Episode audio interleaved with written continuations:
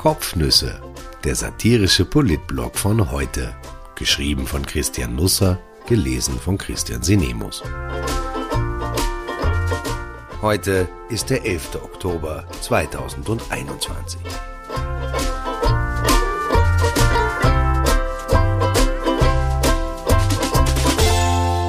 Schattenspiele.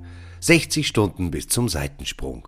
Wann Kurz aufgab, warum er nicht mehr wiederkommt, ein Schlüsselloch-Report.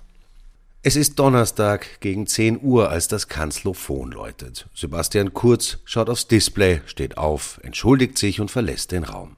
Er ist mitten in einem länger vereinbarten Termin im Kanzleramt. Ein Unternehmer aus dem Ausland wollte ihn unbedingt kennenlernen. Kurz wirkt aufgeräumt. Das eher desaströse Interview in der ZIP 2 am Vorabend hat er unter Erfolg verbucht. Er war seiner gewohnten Strategie treu geblieben. Vorgänge, die eigentlich gar nicht vorgegangen waren, seien vollkommen an ihm vorbeigegangen. Von Chats über mögliche gekaufte Berichte, frisierte Umfragen und Scheinrechnungen wisse er so gut wie gar nichts. Wenn es denn eine Verantwortung für die nicht vorgegangenen Vorgänge zu tragen gäbe, dann laste sie auf den Schultern von Mitarbeitern, die er aber eigentlich gar nicht richtig kenne. Sein jetziger Pressesprecher gehöre dazu. Die Beteiligten hören es mit Erstaunen, einige mit Wut, andere mit Enttäuschung.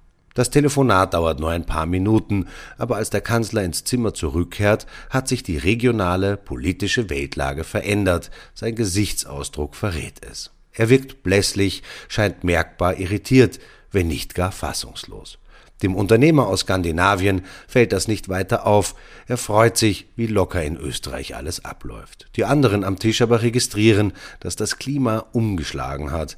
Ich weiß nicht, ob der Kogler noch hält, presst kurz zwischen den Lippen hervor und setzt sich. Seine Gedanken laufen weiter, aber sie sind längst ganz woanders hin unterwegs. Vielleicht wird dieser Moment einmal in Erinnerung bleiben als Anfang vom Ende einer politischen Karriere.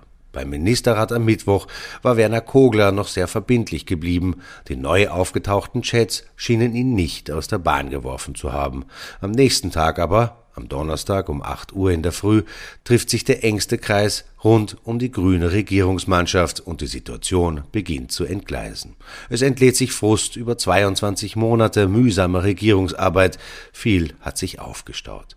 Die Unverrückbarkeit der ÖVP in der Flüchtlingsfrage, die Demontage von Anschober, die Kreuzigung von Impfverhandler Clemens Martin Auer, die zuweilen präpotente Art des Kanzlerteams, das Drüberfahren, die peinlichen Chats, die Attacken auf die Justiz, die zunehmend andere Sichtweise in der Pandemiebekämpfung. Der Werner, die Partei, wir alle haben viel einstecken müssen, sagt jemand, der an der Debatte beteiligt war. Jetzt will man nicht mehr einstecken, sondern austeilen. Kampfstimmung. Unmittelbar nach der Sitzung ruft Kogler bei Kurz an. Er ist auf Krawall gebürstet. Es ist ein Wendepunkt. Die Grünen fühlen sich ermutigt. Ein Zeitfenster scheint gekommen. Mit der ökosozialen Steuerreform, dem Klimaticket und dem paktierten Pfand für Plastikflaschen hat man in den letzten Wochen in der Zielgruppe endlich Erfolge herzeigen können. Die Chats haben den Kanzler ins Eck gedrängt. Strategisch ist nun vieles möglich. Am meisten lockt die Vorstellung, kurz aus dem Amt zu buxieren. So eine Chance will man sich nicht entgehen lassen. Das Schattenspiel um die Macht im Land beginnt. Als Kurz abhebt, erlebt er einen neuen Werner Kogler. Der Vizekanzler spricht in klaren, knappen Sätzen und er machte deutlich, dass er die Angelegenheit diesmal nicht auf sich beruhen lassen werde. Erst jetzt erkennt Kurz den Ernst der Lage. Seit dem Interview in der ZIP 2 sind zwölf Stunden vergangen. Die ÖVP-Verteidigungsarmee wird aber erst jetzt in Stellung gebracht. Es dauert erstaunlich lange, bis Munition da ist und die ersten Gegenangriffe kommen. Auch dann wird nicht wie sonst aus allen Rohren gefeuert, sondern es wird zur Steinschleuder gegriffen. Um 12 Uhr versichern die Teilorganisationen kurz ihre volle Unterstützung. Um 12.51 Uhr folgen die Landeshauptleute, aber unter ihnen setzt bereits Rumoren ein. Um 15.27 Uhr schließlich wird ein Brief publik, den alle ÖVP-Regierungsmitglieder unterfertigt haben. Es ist ein Unterwerfungspakt. Per Unterschrift erklären sie, nur mit Kurz an der Spitze in der Regierung bleiben zu wollen. Was bisher unterging, um diesen Brief gab es vorab ein heftiges Tauziehen in der ÖVP. Vor allem Bildungsminister Heinz Fassmann und Arbeitsminister Martin Kocher erhoben Einwände gegen den geplanten Text. Er dürfe keine weiteren Angriffe auf die Justiz enthalten. Auch eine Passage wird geändert. Die Parteispitze schlägt im ersten Entwurf diese Formulierung vor. Eine Bundesregierung kann es nur mit Bundeskanzler Sebastian Kurz geben. Nur ein Wort am Anfang wird ausgetauscht, aber der Satz bekommt dadurch eine ganz andere Gewichtung. Diese Bundesregierung kann es nur mit Bundeskanzler Sebastian Kurz geben. Nicht jeder und jede will sich die Zukunft vollends verbauen. Der Regierungsvulkan ist da längst voll ausgebrochen. Auch der Bundespräsident schaut nun nicht mehr tatenlos bei der Eruption zu. Werner Kogler beginnt damit, die Landeschefs der ÖVP durchzurufen, um ihnen seine Entschlussfreudigkeit zu vermitteln. Am engsten ist er mit Hermann Schützenhöfer aus seiner steirischen Heimat. Kogler kündigt an, das Beste aus beiden Welten im Falle des Falles implodieren zu lassen. Ab 18 Uhr tagt im Parlamentsclub das erweiterte SPÖ-Parteipräsidium und es tappt in eine fatale Falle. Die FPÖ. Seit Jahren der Teufel in wechselnder Gestalt wird vom Schwefel freigebadet, gepudert und in den roten Salon gebeten.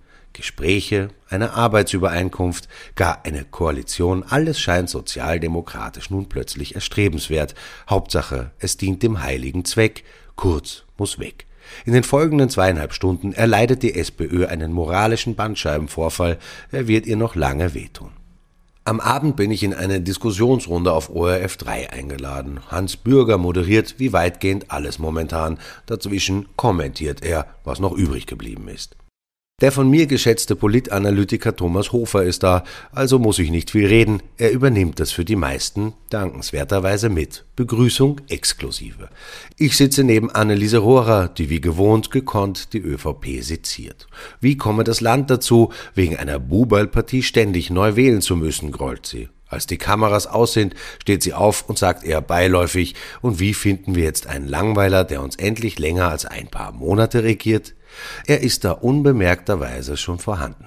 Alexander Schallenberg. Am nächsten Vormittag glüht das Kanzlophon wieder. Kurz versichert Gott und der Welt, um keinen Preis weichen zu wollen, aber fast gleichzeitig wird das Land von einer neuen Welle an Chats überschwemmt. Staunend erfahren alle, dass Kurz einen von Christian Kern und Reinhold Mitterlehner fix und fertig ausgehandelten Pakt für die Nachmittagsbetreuung von Kleinkindern torpediert haben soll und seinen Vorgänger Reinhold Mitterlehner mehrfach Arsch nannte. Der Wutpegel der Landesgranten in der ÖVP steigt, ob wegen dem einen oder dem anderen ist unklar. Es folgen zwei legendäre Stunden im TV. Es ist Freitagabend und Reporter hetzen verschwitzt zwischen Präsidentschaftskanzlei, Kanzleramt und Parlament hin und her. Zunächst gibt Bundespräsident Alexander van der Bellen eine Erklärung ab. Dann kapert der Kanzler die ZIP 1, in der sich eigentlich Werner Kogler zu Wort melden wollte. Weil aber alles schnell gehen muss, misslingt die Kanzlerrede komplett. Kurz will einen letzten Rettungsversuch unternehmen und den Grünen die Hand ausstrecken, aber keiner hört es, bemerkt es sieht es. Im Gegenteil. Kogler, von Kurz ausgebremst, stuft den Kanzler fünf Minuten später von handlungsunfähig auf amtsunfähig hinauf. 300 Meter weiter im Kanzleramt klappen die Kinnladen runter. Es ist jedem klar, Kogler geht all in. Er hat eben den Kanzler im Fernsehen zur besten Sendezeit zum sofortigen Rücktritt aufgefordert. Es bleiben jetzt nur mehr drei Optionen übrig. Sofortige Neuwahlen, die keiner will. Die meisten Parteien haben nicht einmal das nötige Geld dafür.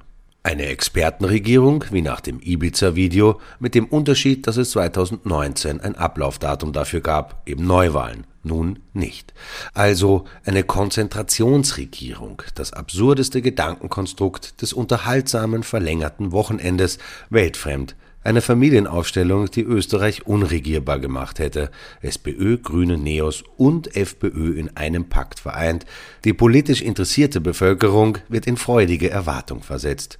Kommt nun die Pressekonferenz, in der Pamela Rendi-Wagner und Herbert Kickel zur Corona-Impfung aufrufen und gleichzeitig von ihr abraten? fahren die beiden dann zur Eröffnung des Grenzzaunes, den schon 14 EU-Länder gegen den Flüchtlingsstrom errichtet haben wollen, und die SPÖ-Chefin sagt dann vor Ort, na, wenn man da ein bisschen begrünt? Auch im Kanzleramt hat man bemerkt, dass es im Tunnel immer enger wird. Gegen 20 Uhr beginnt eine Krisensitzung in wechselnder Runde. Das engste Team von Kurz ist dabei. Dazu Tourismusministerin Elisabeth Köstinger, Innenminister Karl Nehammer, auch Außenminister Alexander Schallenberg. Er geht als einer der ersten um Mitternacht. Knapp vor drei Uhr früh endet die Sitzung, der Beschluss steht. Aus dem Auto heraus schreibt Kurz eine SMS an Schallenberg, er sucht um ein Gespräch in der Früh. Er sagt nicht, worum es geht, aber man brauchte nicht viel Fantasie, um es zu erraten. Am Samstag um 11 Uhr telefoniert Kurz mit Schallenberg, macht ihm das Angebot, Kanzler zu werden. Der Außenminister erbittet Bedenkzeit. Kurz will eine schnelle Antwort. Schallenberg ruft seinen 91-jährigen Vater an, einen Ex-Diplomaten mit Außenamtskarriere, fragt ihn um seine Meinung. Dann meldet er sich bei seinen vier Kindern. Schallenberg ist geschieden, hat ein inniges Verhältnis zu seinen drei Söhnen und seiner Tochter. Als er jüngst mit Kurz in New York war, flog er extra ohne sein Team einen Tag früher zurück, um eine Verabredung mit ihnen einhalten zu können. Vater, Familie, keiner hat Einwände. Nach kurzer Zeit sagt er zu. Ab 16 Uhr beginnt Kurz die Landeshauptleute durchzurufen. Ihre Bedeutung in der Krise versucht die ÖVP nun kleinzureden. Tatsächlich war der Druck aus dieser Ecke enorm, vor allem weil die Landeschefs gespalten waren. Einige waren aufrichtig entsetzt über die Chats, andere vermittelten dem Kanzler nur mehr bedingt Unterstützung. Niederösterreichs Landesfürstin Johanna Mikl-Leitner wiederum war kampfbereit, riet kurz vom Rückzug ab. Der guten Ordnung halber sei erwähnt, dass es Beteiligte im Politbetrieb gibt, die das genau andersrum erzählen. Ich selber habe die Rolle Mikl-Leitners vor zwei Tagen konträr bewertet. Es ist nicht überall ausreichend Licht im Tunnel. Um 18 Uhr informiert der Kanzler seine türkisen Regierungskollegen offiziell um 18.30 Uhr den Parteivorstand. Es gibt keine Abstimmung über die Entscheidung, sie wird zur Kenntnis genommen. Um 19.30 Uhr ist Kurz wieder in der ZIP. Diesmal hat er was zu sagen. Er verkündet seinen Rücktritt. Er gehe zur Seite, sagt er, für das Land. Es klingt, als wäre es eine Auszeit, aber sie wird wohl für immer dauern. Die Grünen akzeptieren Alexander Schallenberg als neuen Kanzler. Clubchefin Sigrid Maurer legt gleichzeitig fest, in dieser Legislaturperiode ist in der Regierung kein Platz mehr für seinen Vorgänger. Es wird ein paar Tage dauern, bis das alles sickert. Die Folgen des Seitensprunges von Kurz werden wesentlich dramatischer sein, als vielleicht viele derzeit annehmen. Für die ÖVP bedeutet das eine massive Schwächung. Ohne Kurz als Zugpferd droht ein Absturz bei Wahlen, der Verlust von Platz 1. Mit Kurz als Zugpferd mag sich ein Wahlsieg einstellen, aber keine Partei wird danach mit ihm koalieren wollen. Das stellt die ÖVP vor einer Zerreißprobe. Stellt sie kurz noch einmal auf, um danach in der Opposition zu landen? Das Team des nunmehr zweifachen Ex-Kanzlers wird zerbröseln. Finanzminister Gernot Blümel wird der Erste sein, der geht. Nicht sofort zwar, aber mittelfristig. Er ist amtsmüde. Er wird nicht der Einzige bleiben. Das Netzwerk im Hintergrund, dort wo die Berater des Kanzlers arbeiten, die Abteilung Message Control, die Strategiegruppe, die McKinseys und Boston Consultings, wird grobe Laufmaschen bekommen. Der Maschinenraum explodieren.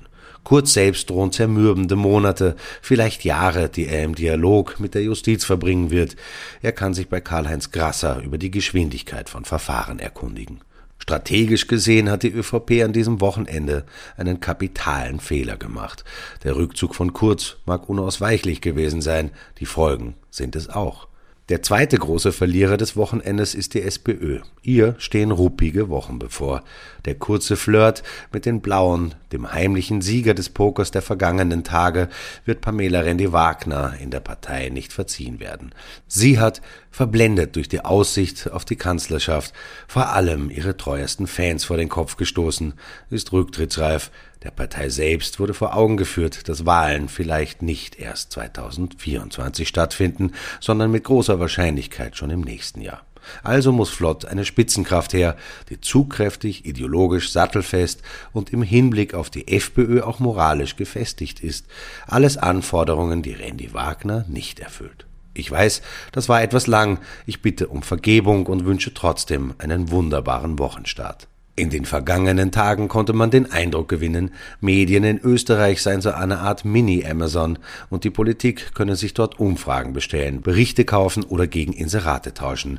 Ich halte diesen Eindruck für verheerend. Ich bin redaktionell nun im zehnten Jahr für heute als Chefredakteur verantwortlich. Ich bin noch nie auf den abwegigen Gedanken gekommen, eine Umfrage zu frisieren. Vor allem habe ich noch nie mit einem Kanzler, noch nie mit einem Vizekanzler, noch nie mit einem Minister oder einer Ministerin, noch nie mit einem anderen Politiker über Inserate gesprochen und keiner der genannten mit mir. Wozu auch? Es ist mir wichtig, diese Selbstverständlichkeit zu betonen, weil wir Österreicher dazu neigen, alles zu vermischen und zu vermengen.